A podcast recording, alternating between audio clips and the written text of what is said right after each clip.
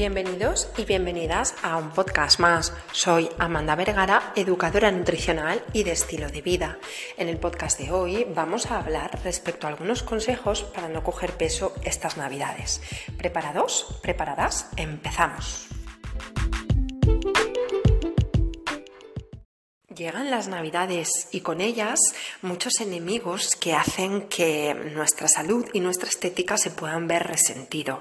Todo el esfuerzo que hemos hecho a lo largo del año para conseguir mejorar nuestra estética y nuestra salud puede verse al traste si no tenemos en consideración algunos tips, algunos advice, algunos consejos a poner en marcha en este periodo. El alcohol, el sedentarismo, la inactividad, las comidas no navideñas, la comida comidas navideñas propiamente dichas, los dulces, las sobras, la sobremesa, el espíritu navideño de todo vale, ya lo solucionaremos en enero, todo esto puede hacer que se vea un poquito resentida tu salud y que incluso puedas coger algunos kilitos a costa de grasa corporal. Para conseguir que esto no sea así y compensar todos los posibles excesos que puedas cometer, porque estos excesos energéticos no solamente son energéticos, es decir, no solamente vas a coger un poquito más de Michelin o vas a tener un poquito más de celulitis en las piernas, sino que, eh, obviamente, pues si tomas más cantidad de comida y a lo mejor eh, no la calidad que estás acostumbrado o acostumbrada o que deberías, pues puedes introducir más sal en tu organismo y tu riñón va a tener que trabajar más para filtrar esta, esta sangre y eliminar esta sal. O si le metes más azúcar, pues tu páncreas tiene un exceso de trabajo para conseguir regular de nuevo la glucemia el torrente sanguíneo. Si le metes más colesterol o más grasa saturada, tu corazón va a tener que trabajar más para bombear esa sangre y darle salida a ese tipo de grasa.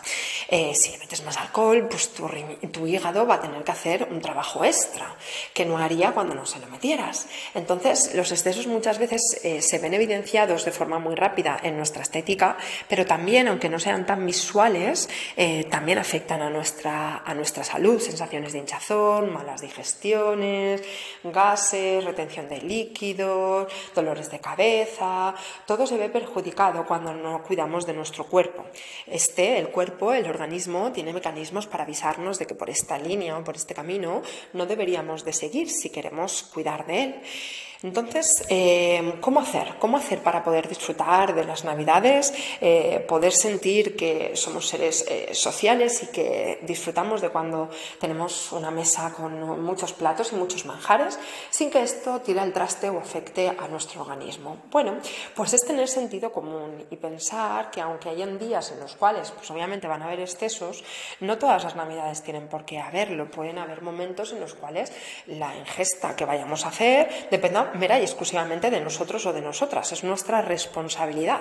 Y como seres autorresponsables de sí mismos, pues tenemos, eh, que, tenemos que cuidarnos cuando dependa de nosotros. ¿no? Entonces, eh, cositas importantes es no dejar de hacer ejercicio físico, eh, no dejar de movernos. No hace falta que, sigas yendo al gimnasio si en Navidades normalmente dejas de ir, ¿no? pero sí que puedes andar más, sí que puedes intentar toda la actividad física que hagas va a ser bienvenida porque va a ser una forma de mover tu cuerpo y precisamente cuando más tienes que utilizar el coche, cuando más tienes que gastar energía, es cuando, cuando menos la gastas. ¿no? Eh, intentar cuando dependa de nosotros también no tener sobras en, en, casa, que las sobras no existan, que se lo lleven las personas que estén por ahí o que se cocine con cierto raciocinio o conocimiento para que no hayan sobras. Es decir, no hace falta que en las comidas navideñas eh, los excesos tengan que estar ahí, ¿no? Y podríamos tener un poquito de de, pues oye, de humildad en el sentido de que no contra más es mejor, sino lo necesario es lo mejor. Así luego no se tiene que tirar nada, porque luego lo que sobre se va a tirar, si no a la basura a tu cuerpo, pero se va a tirar a algún lado. Entonces no nos interesa eso, ¿no? No somos el contenedor o la basura que tiene que recibir esas, esas sobras que posiblemente estén elaboradas con todo el amor del mundo entero, pero que no sean las más beneficiosas para nosotros y más después de, haber comido más de lo que necesitáramos. Eh, cosas importantes también es cuidado con las sobremesas, ¿no? Eh, bueno, pues que no se alarguen, que intentar que la sobremesa sea pues un momento en el cual se disfrute de la familia, hayan 20-30 minutos eh, aquellos dulces en la mesa, pero después se retiren y se saque pues infusiones o se saque café café u otras cosas, pero que no esté todo el rato ahí el dulce eh, campando, porque entonces, bueno, pues no vas a poder parar de comer. Y luego, pues cuando dependa de nosotros es importante saber que la energía, sobre todo de estos días, te la está aportando en mayor medida el alcohol, los hidratos de carbono y las grasas. Entonces, respecto al alcohol, contra menos, mejor. Un cubata está rondando los 250-350 kilocalorías. Una cerveza alrededor de 140-160 kilocalorías. Una copa de vino entre 150 y 160 kilocalorías. Entonces, pues sentido común. No empecemos las comidas con el alcohol. Primero empecemos a regar esos alimentos con agua, es decir, vamos a hidratarnos.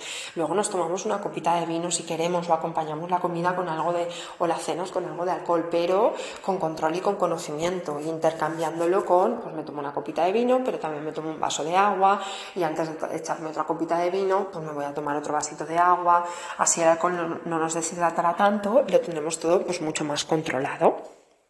Importante también el tema de los hidratos de carbono y de las grasas. Estos son los dos macronutrientes que más energía nos aportan. Bueno, que más energía nos aportan, no, que su función es más energética, ¿no?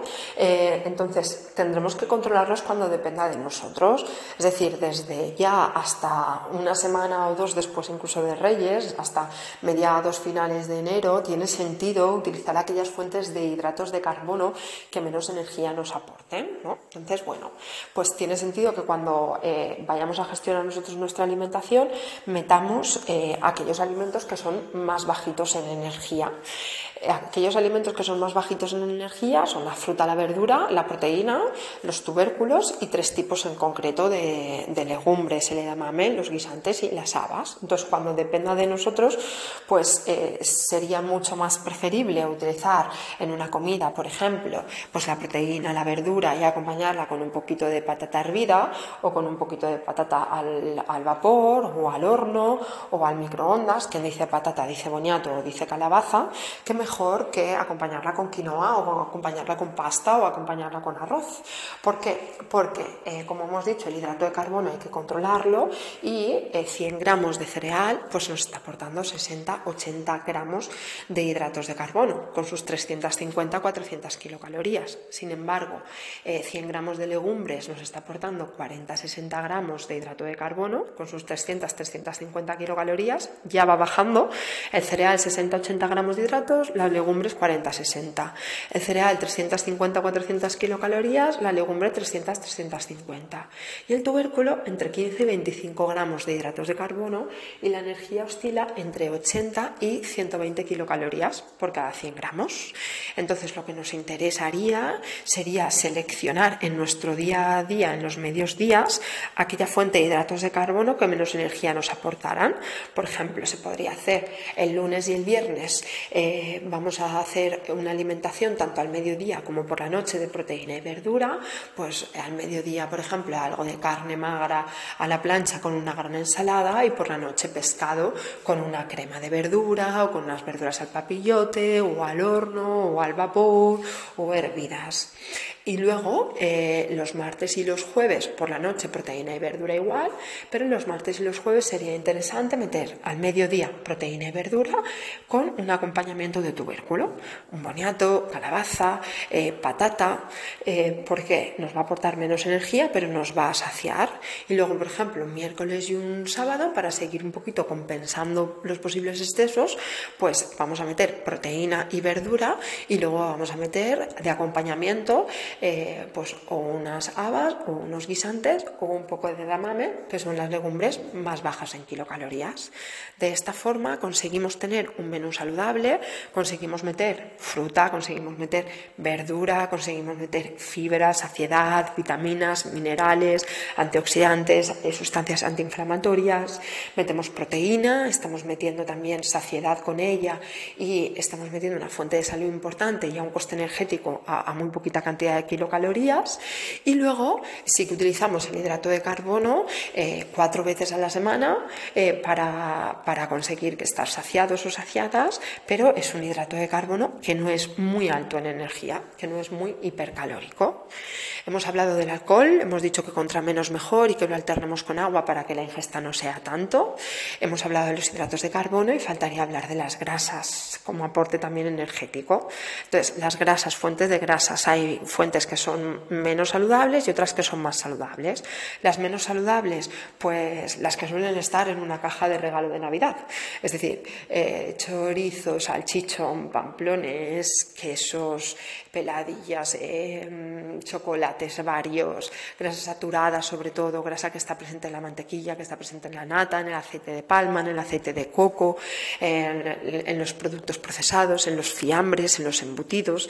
De esta, pues cuanto, menos metamos, mejor. Y de la saludable, eh, el aceite, los frutos secos, las semillas, el aguacate, los pescados azules, pues hay que utilizarlas obviamente, pero sí que a lo mejor tiene sentido en este mes, eh, en estos 15 previos días a las Navidades y en los 15 días posteriores, pues controlar un poquito más eh, el aporte. Si normalmente nosotros pues utilizamos cuatro nueces en nuestro día a día, pues en vez de cuatro nueces, dos nueces. Si tomamos mm, cuatro almendras por la mañana y cinco anacardos por la tarde, pues suprimir una de, de esas fuentes de frutos secos. El aceite, si de normal lo echamos a ojo de buen cubero, sin tener en consideración nada más, pues quizá tiene sentido que controlemos la cantidad y empecemos a utilizar una cucharada de aceite por comida y por persona.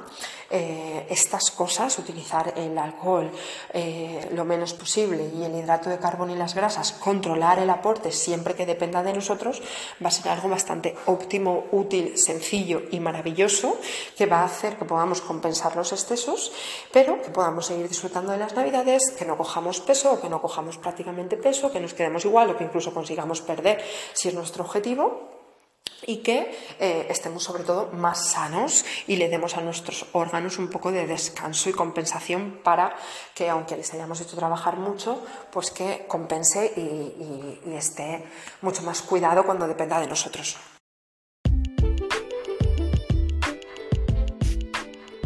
Deseo que este podcast te ayude a cuidar un poquito más la alimentación y tu estética en el periodo navideño y que entres en enero con el mejor pie posible. Felices Navidades, nos vemos próximamente con nuevos episodios.